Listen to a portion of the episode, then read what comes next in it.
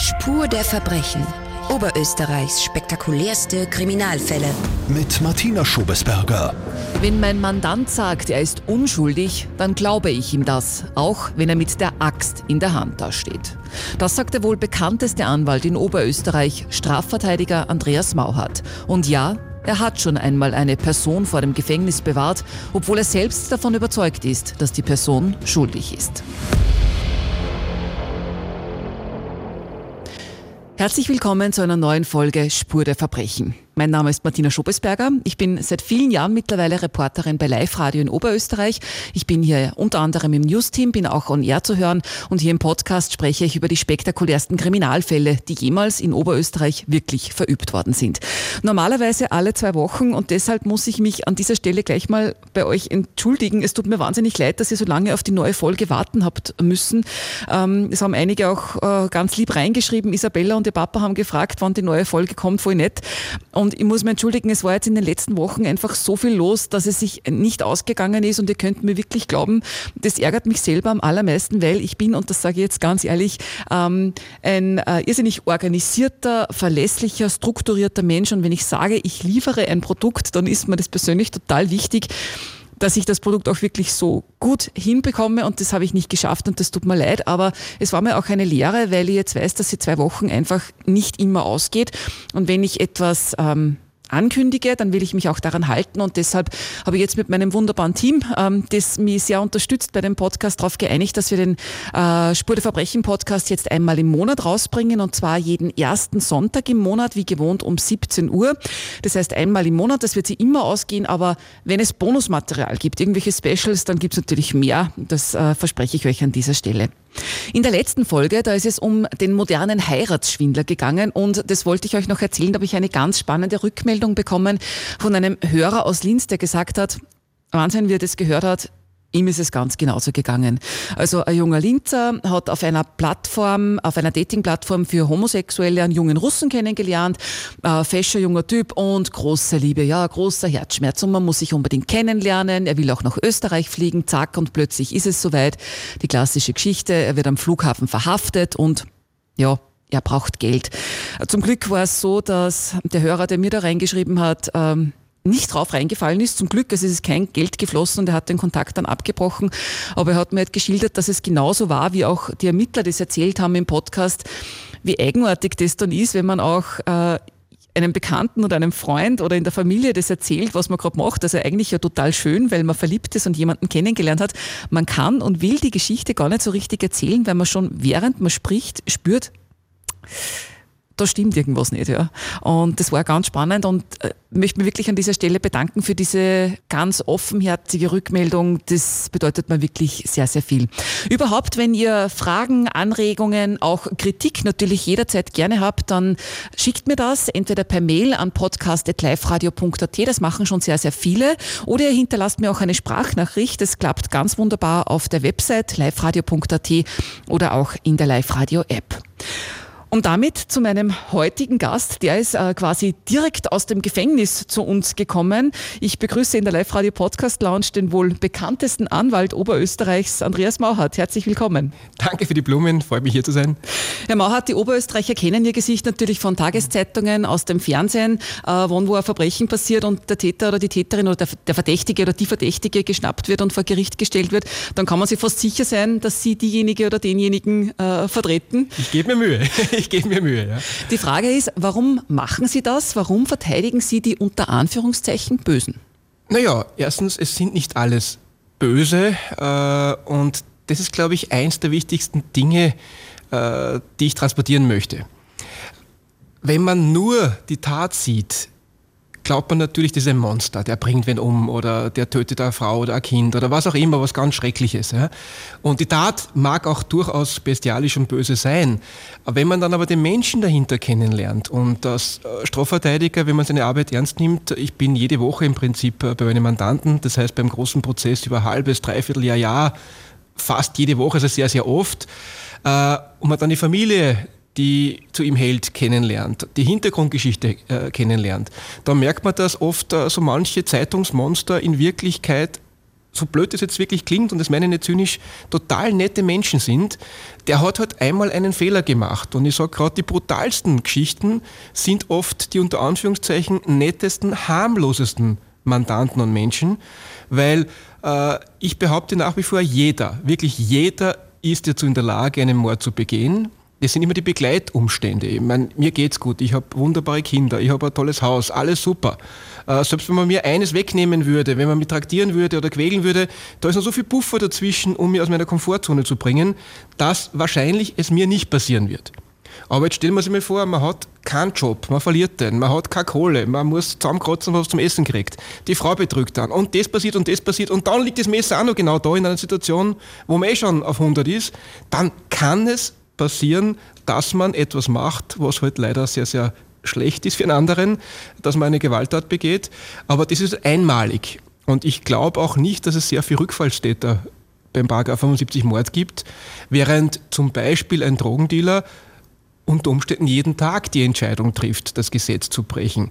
Aber vom Image her ja viel weniger verteufelt wird als der, der halt einmal in einer Ausnahmesituation, wo vielleicht der andere auch gewackelt hätte zumindest, das Falsche getan hat. Mhm.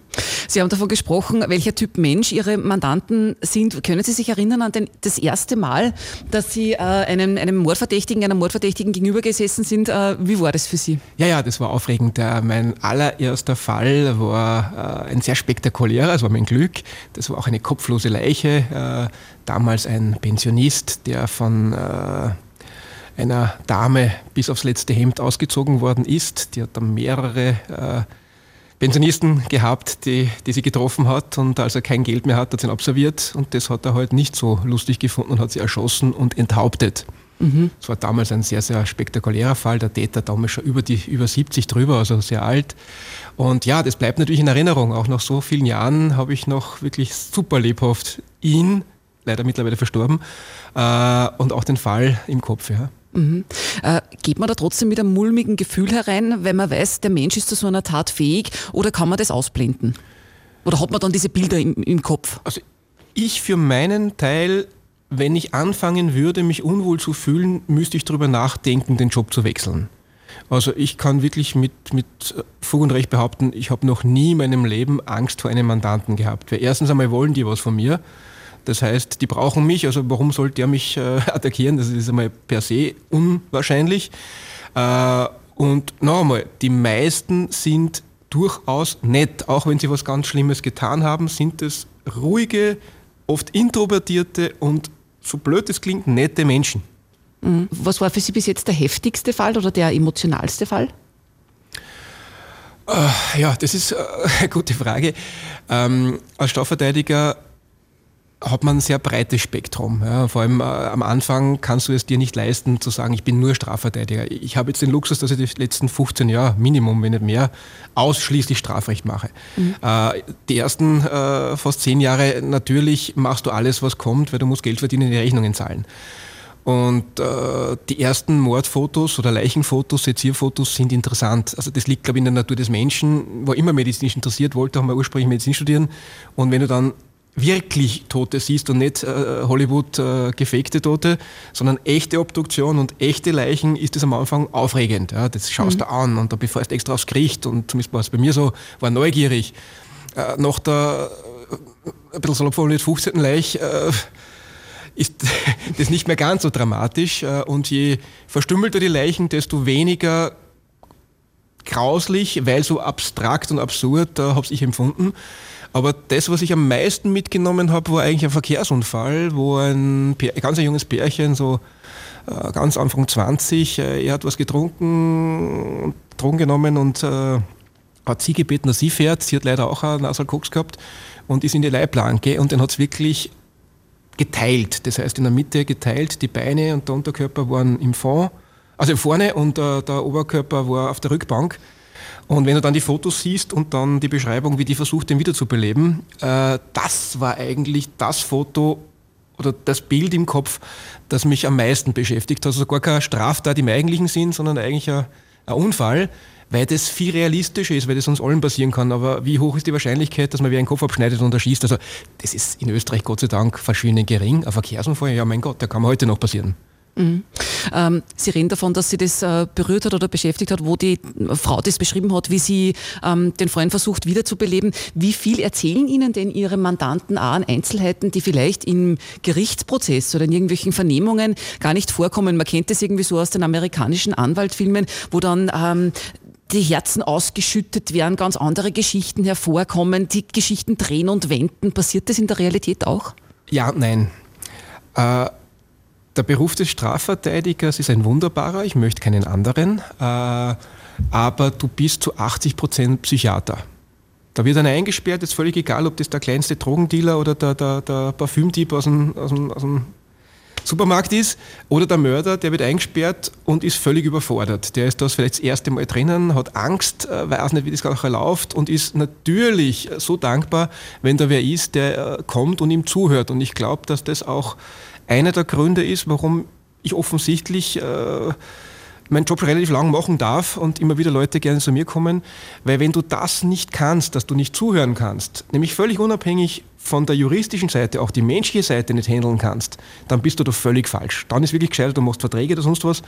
Aber als Strafverteidiger brauchst du ein extrem hohes Maß an Psychologie, Menschenkenntnis und auch die Fähigkeit und Begeisterung, anderen zuzuhören, sonst funktioniert es nicht. Mhm. Aber schildern die Ihnen im Detail, was da vorher passiert ist, wo Sie vielleicht auch sagen, das sagen wir dann im Gerichtsprozess nicht, weil das spricht gegen uns? Klar, natürlich. Ich meine, äh, das wäre eine Lüge zu sagen, nein, äh, wenn man der eine äh, Geschichte erzählt, die ihn noch zehn Jahre länger ins Hefen bringt, dann werde ich nicht unbedingt ihm raten, das genauso dem Richter zu erzählen.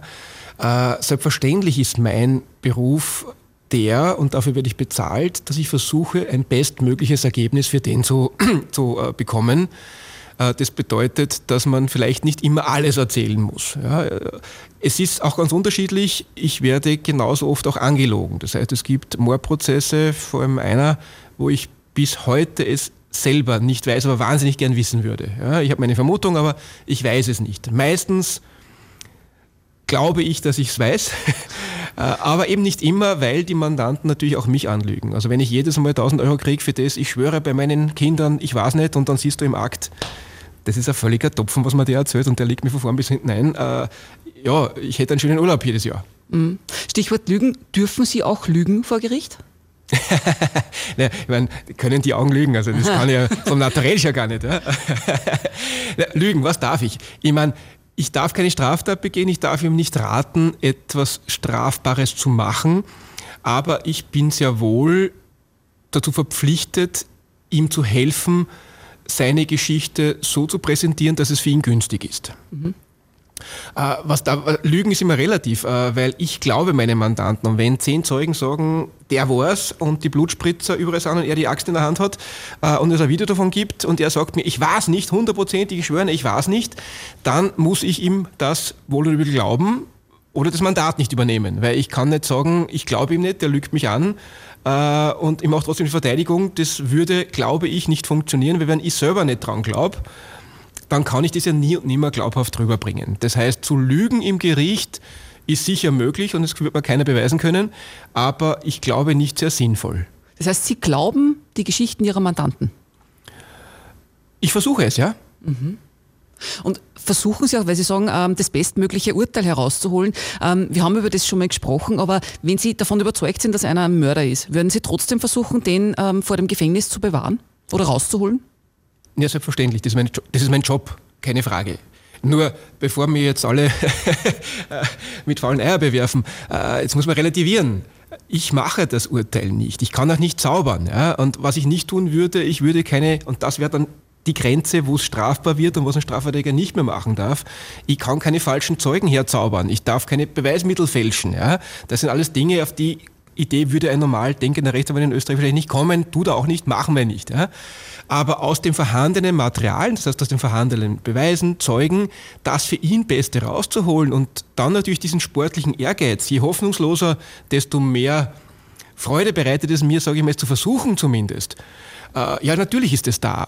Und ich würde mich auch wahnsinnig freuen, wenn ich gewinne. Dass es sozialpolitisch vielleicht jetzt nicht das Beste war mein Karma nicht unbedingt aufbessert, ja, braucht man nicht diskutieren. Aber nochmal, ich bin Strafverteidiger äh, und kein Altenpfleger, die ich hohen Respekt habe. Ja, das ist ein anderer Beruf. Mein Beruf ist, zu verteidigen. Übernehme ich ein Mandat, mache ich das 100 Prozent Ob er schuldig ist oder nicht, hat mich nicht zu interessieren. Wenn er sagt, er ist es nicht, dann ist er es nicht. Fertig. Mhm. Und dann schauen wir, dass wir es beweisen. Gibt es für Sie moralische Grenzen? Ja, jeder hat seine moralischen Grenzen, wobei jetzt könnte man natürlich da lügen und sich besser herstellen und sagen, ja, ach, ich bin so ein guter und ich mache nur die Unschuldigen und nur die ganz tollen und braven.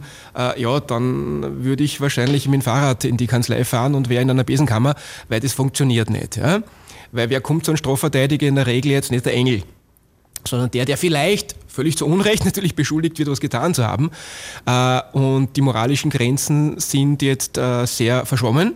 Aber irgendwo hat jeder seine persönliche Grenze. Und wenn mir einer erklärt, dass äh, die Fünfjährige ja das unbedingt wollte und ihn verführt hat, dann würde ich ihm wahrscheinlich raten, vielleicht woanders hinzugehen. Mhm. Wobei ja jeder das Recht auf eine Vertretung hat vor Gericht.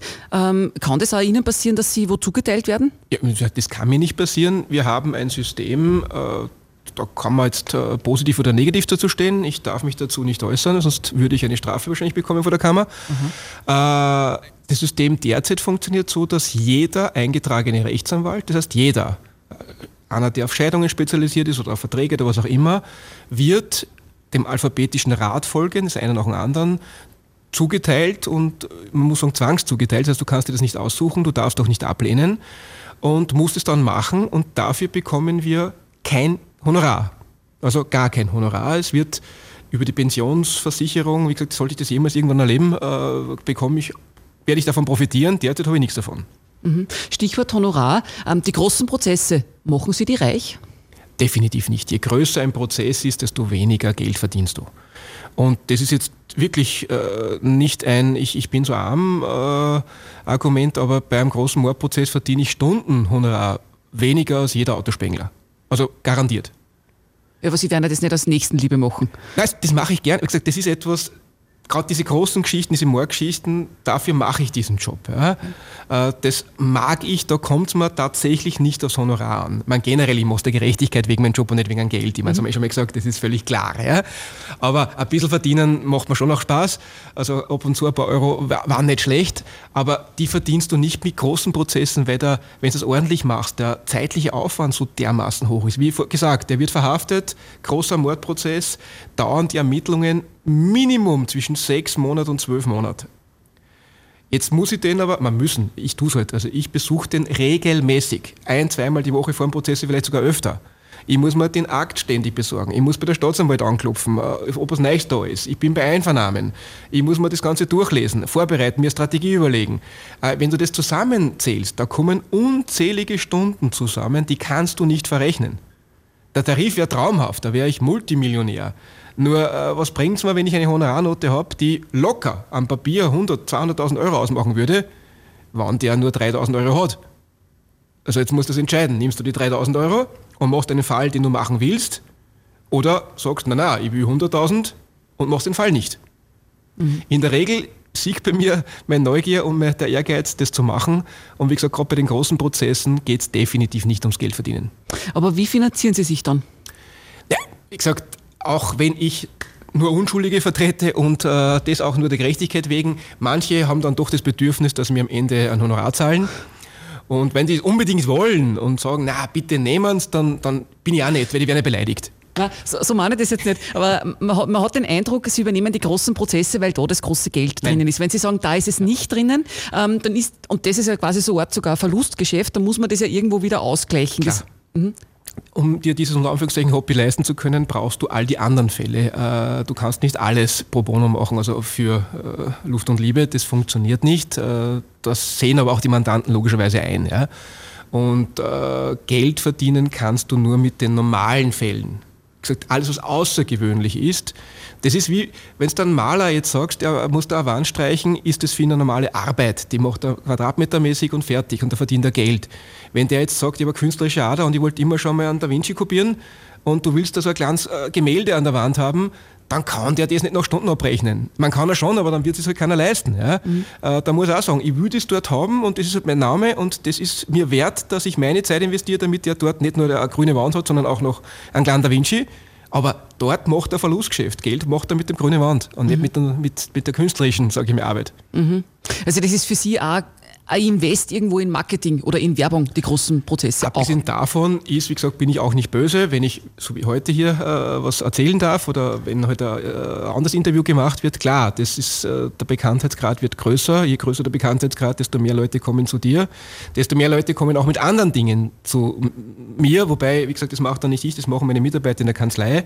Das heißt, auch herzlich eingeladen, wenn wer einen Verkehrsunfall oder ein Testament macht. Also bitte gerne mhm. zu mir. Mhm. Äh, natürlich, da kannst du äh, wesentlich angenehmer und leichter Geld verdienen als beim großen Mordprozess. Mhm.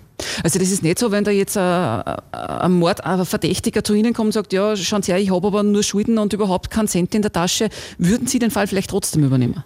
Wenn er mich interessiert, ja. Mhm. Wobei es jetzt keine Einladung ist für alles und jeden. Äh, ja.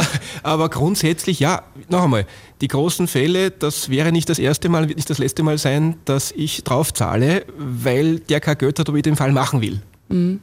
Ähm, der Bekanntheitsgrad steigt. Das haben Sie ja gesagt, Sie sind bekannt dafür, dass Sie, ähm, sage ich mal, äh, schlagzeilenträchtige Fälle übernehmen. Das gefällt nicht jedem. Ja. Es gibt natürlich ja die Angehörigen der Opfer, die Familien, die Freunde, die das ähm, vermutlich nicht so schön finden, dass da jemand ist, der mit äh, Leib und Seele und Leidenschaft ähm, die Verdächtigen da verteidigt. Was haben Sie da schon alles erlebt? Auf alles, von angespuckt bis über Drogen, äh, Drohungen, äh, Drohbriefe, ein Paket mit Fäkalien in die Kanzlei, also alles. Ja, das, das ist der Preis, den man zahlt. Und auch hier wieder, da, da soll es jetzt nicht rüberkommen, dass ich mich darüber beschwere. Das ist der Preis, den ich zahle für einen Job, den ich machen will, den ich, für den ich mich entschieden habe. Und beim Strafprozess hasst dich immer einer. Also es, es geht nicht. Ja? Bist du Staatsanwalt, hast dich die Familie des Angeklagten. Bist du Verteidiger, hast dich die Familie des Opfers. Also einer hasst dich immer, egal wie es ausgeht, einer wird unter Anführungszeichen bespuckt. Ja? In der Regel nicht der Staatsanwalt, sondern der Verteidiger, weil der ist immer der Böse. Äh, das ist halt so. Gehört dazu, gehört zum Spiel. Mhm. Ähm, Sie sind vor unserem Interviewtermin jetzt auch im Gefängnis gewesen, glaube ich, haben Sie gesagt. Äh, wie viel Zeit verbringen Sie im Gefängnis und wie ist es dort? Wie, wie leben auch die Verdächtigen dort oder die Verurteilten? Ich, ich mache immer so ein bisschen den blöden Schmäh, wenn einer kommt und recht zudert, wie schlimm das ist, dass ich ihm sage, pass auf, ich habe garantiert zehnmal mehr Hefenzeit, als du jemals haben wirst. Weil wenn du das rechnest, weiß nicht, 23, 24 Jahre, Minimum, Minimum zwei Vormittage also wirklich Minimum in der Woche, ziemlich konstant, da kommt man schon auf ein paar Jahre netto Hefenzeit. Wobei natürlich äh, ein bisschen sarkastisch, ich darf ja wieder rausgehen. Mhm. Aber so in Summe habe ich viele Jahre meines Lebens mittlerweile im Gefängnis verbracht. Äh, wie ist es drin? Äh, bei Weitem nicht so schön, wie die Leute oder wie manche Jugendliche das vielleicht glauben, weil mir auch auffällt, vor allem bei den Drogendelikten waren äh, so unter Anführungszeichen kleine Jungs auf ganz dicke Hose machen. Und weil es ja cool ist, wenn man sagt, hey, im Häfen und was, hey, alles so cool und so. Äh, wenn du die dann drinnen triffst, wenn sie wirklich drin sind, dann finden die das in der Regel gar nicht mehr so cool. Weil das Erschreckende ist ja der Verlust der persönlichen Entscheidungsfreiheit. Das heißt, dann ist wirklich so, dass der wer sagt, wann du duschen gehst. Das ist wer, der sagt, wann das Licht abgedreht wird. Das ist der, wer sagt, in welchem Raum du sein musst. Du musst bitte sagen, was der Klopapier willst. Das heißt, es ist jetzt nicht so, äh, dass das so angenehm ist, wobei man dazu sagen muss, in Österreich die Justizanstalten vorbildlich, die Justizwochebeamten in der Regel, ich meine, überall gibt es gute und weniger gute, aber meine persönliche Erfahrung, wirklich sehr, sehr nette Menschen, äh, die sich auch durchaus bemühen, großteils äh, das so angenehm wie möglich zu machen, aber in den Rahmen, der möglich ist. Und der Rahmen ist nicht recht groß. Das ist kein Kindergarten. Dort wirst du nicht gestreichelt, die Mama kommt nicht und das ist dein Popo. Mhm. Ähm, Jetzt besuchen Sie Ihre Mandanten relativ oft. Sagen Sie, entwickelt Sie da auch irgendwo eine Freundschaft? Äh, ja, durchaus. Es gibt Mandanten, äh, mit denen ich heute noch Kontakt habe. Mhm. Äh, es gibt schwere Jungs, die mir heute noch schreiben, wo ich Weihnachtskarten kriege. Äh, eben die Mutter, die in allen Zeitungen über ihre Tochter zerstückelt hat und verbrannt hat, damals war sehr, sehr spektakulär. Äh, fast, jetzt habe ich schon, lustigerweise, heuer Weihnachten habe ich keine Karte gekriegt, aber äh, sehr, sehr lange, fast immer, dass ich von der immer noch was höre. Äh, ja, ja, doch, durchaus. Wie gesagt, es gibt durchaus sehr, sehr nette Menschen. Es gibt Menschen, die Pech gehabt haben, die ich ohne weiteres bei mir daheim engagieren würde, um mir irgendwas äh, zu bauen oder herzurichten, wo ich keine, keinerlei Sekunde äh, darüber nachdenken würde. Aber es gibt auch Mandanten, wo jetzt das Bedürfnis, auf Urlaub gemeinsam zu fliegen, ein überschaubares ist. Mhm. Zu Ihren größten Erfolgen bzw. Misserfolgen, ist es Ihnen schon mal gelungen? Ich meine, ich weiß nicht, ob Sie dort so drüber reden können, weil das natürlich äh, ja irgendwo dokumentiert ist, aber haben Sie schon mal äh, ähm, eine Person, von der Sie selber überzeugt sind, dass derjenige oder diejenige schuldig ist, äh, freigeboxt? Ja. Wie geht es Ihnen da damit? Die Person hat nie wieder was gemacht und somit war es nicht die schlechteste Entscheidung. Was hat die Person gemacht? Äh, was ganz Schlimmes, aber wenn ich das jetzt genau schildern würde, dann könnte man Rückschlüsse ziehen und das würde mich in Teufels Küche bringen, aber es war keine Kleinigkeit. Mhm. Wie geht es einem da selber, wenn das Gericht oder die Oder auch nicht, ich weiß es ja nicht. Ich, ja. mein, ich weiß es nicht, ich habe meine Vermutung, wie gesagt, äh, aber wissen tut man es nicht und wenn ein Gericht entscheidet, äh, das ist nicht so, dann ist es so und mehr hat mich auch nicht zu interessieren. Blöder wäre es, wenn man, also der Fall, den stelle ich mir tatsächlich problematisch vor. Du verteidigst wen, tust alles, was geht, haust dich voll rein, kriegst den frei, der spaziert raus und macht den nächsten Mord. Mhm. Das, wenn Sie mir dann die Frage nochmal stellen, würde vielleicht eine andere Antwort kommen. Äh, das müsste man, da müsste man schon einiges überdenken dann, ja. Aber das ist noch nie passiert. Ich glaube auch nicht, dass das äh, nochmal passiert, weil ich nach wie vor der, Überzeug der Überzeugung bin, gerade das Mordsegment wird überhart bestraft. Und es müsste eine Abstufung geben, wie es in anderen Ländern gibt und auch in Österreich gegeben hat, äh, dass es verschiedene Grade des Mordes, sage ich mal, dann Anführungszeichen gibt, äh, was wir im Prinzip nicht haben. Wir haben einfach nur einen riesengroßen Strafrahmen, wo der Richter und die Geschworenen ausschöpfen können. Aber äh, verschiedene Mordsgrade, wie es eben in England, glaube ich, es gibt, ja, oder in Amerika, glaube ich, gibt es auch diese verschiedenen Grade des Mordes. Das wäre keine schlechte Idee, weil gerade ein Ehemann, der heimkommt und durchtrat, weil er die Frau halt erwischt und der hagelt aus und der hat halt das Eispickel, den im Schädel. Ja, nochmal, ist nicht schön, gehört bestraft, aber die Frage, muss man den wirklich 20 Jahre lebenslang einsperren, weil der wird nie wieder was machen.